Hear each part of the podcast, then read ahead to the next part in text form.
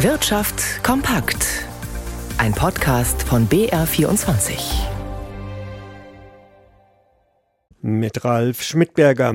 Google droht ein Schlag aus Brüssel gegen seine Haupteinnahmequelle der Werbung. Die EU-Kommission fordert, dass der US-amerikanische Konzern Teile seiner Werbedienste und damit Teile seiner Geldmaschine verkaufen muss. Nach Ansicht von EU-Kommissarin Vestager sammelt Google Nutzerdaten, verkauft Werbeflächen und fungiert als Vermittler von Online-Werbung. Wir befürchten, dass Google seine Marktstellung genutzt haben könnte, um seine eigenen Vermittlungsdienste zu begünstigen, so Vestager.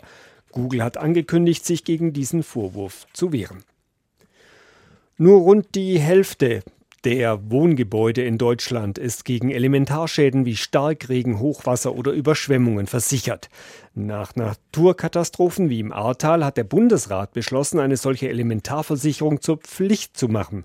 Die Versicherer sind aber dagegen. Das wäre teuer und schaffe falsche Anreize zu einer riskanten Bebauung, sagen sie. Felix Linke berichtet. Die geplante Pflicht, Wohngebäude gegen elementare Naturereignisse zu versichern, könnte für Eigentümer und Mieter teuer werden. Das behauptet der Gesamtverband der deutschen Versicherungswirtschaft GDV, der diese Pflicht ablehnt. Der Verband warnt davor, es könne je nach Haushaltsgröße bis zu 100 Euro im Monat kosten. Die Idee des Gesetzgebers war, dass die Elementarversicherung billiger wird, wenn sie für alle Wohngebäude gilt, also auch dort, wo kaum eine Hochwassergefahr besteht.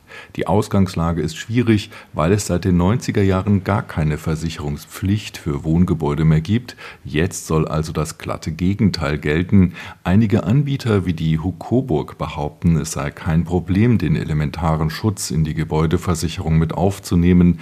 Der Gesamtverband GDV argumentiert, dass viele Hochwasserschäden erst durch die Ausweitung der Bebauung in Überschwemmungsgebieten entstehen. Statt solche Fehler zu versichern, wäre eine Prävention zur Vorbeugung Vermeidung möglicher Umweltschäden der bessere Weg.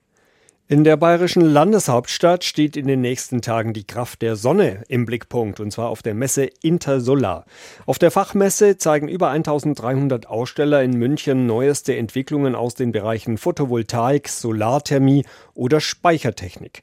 Experten gehen außerdem der Frage nach, wie die Solarbranche wieder stärker in Europa Fuß fassen könnte. Walter Kittel war bei der Eröffnung heute mit dabei. Deutsche Aussteller muss man suchen auf einer der weltweit wichtigsten Messen der Solarwirtschaft. Solarzellen in größerem Umfang produziert zurzeit nur ein Schweizer Unternehmen in Deutschland, seit drei Jahren mit wenigen hundert Mitarbeitern an Standorten in Sachsen und Sachsen-Anhalt. Um die deutsche und europäische Energiewirtschaft unabhängiger zu machen, müsse die Photovoltaikproduktion in größerem Umfang nach Europa zurückkehren, so eine der Kernforderungen auf der Messe Inter Solar.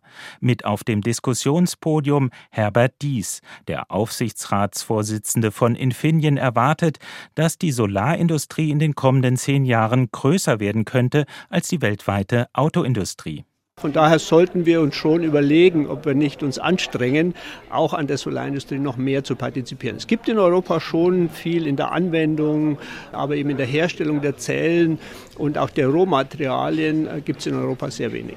Kleinere, kreative Unternehmen aus Deutschland setzen sich aber bereits auf dem Weltmarkt durch. Etwa Phenicon aus Deggendorf. Die Firma wuchs in den vergangenen Jahren auf über 200 Mitarbeiter. Auch die Umwandlung von Ökostrom in Wasserstoff schreitet voran.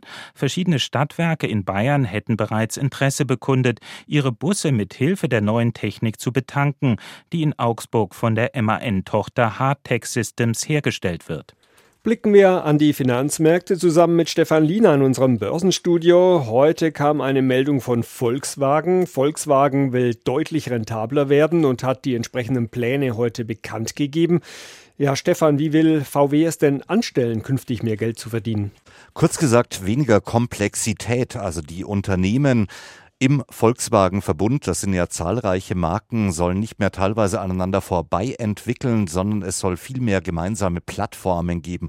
Und das soll sich dann ganz konkret auch auswirken. Heute wurden bei einer Betriebsversammlung in Wolfsburg Zahlen für die Stammmarke VW, also Volkswagen genannt. Da will man in den kommenden drei Jahren den operativen Gewinn um 10 Milliarden Euro steigern und dann eine Rendite von 6,5 Prozent erreichen. Denn bis jetzt liegt Volkswagen die Marke weit darunter und im Prinzip lebt das Gesamtunternehmen bei seinen Gewinnen von den profitablen Töchtern wie Porsche, und Audi und dann zum Beispiel der Tochter Lamborghini, aber zum Beispiel Seat, Skoda und Volkswagen haben sehr, sehr niedrige Margen. Das will man ändern. Diese Idee kommt an der Börse gut an. Die Volkswagen-Aktie verteuert sich um ein Prozent. Insgesamt der DAX ein halbes Prozent höher. Und in New York liegt der Dow Jones kurz vor der Notenbankentscheidung 0,3 Prozent im Minus.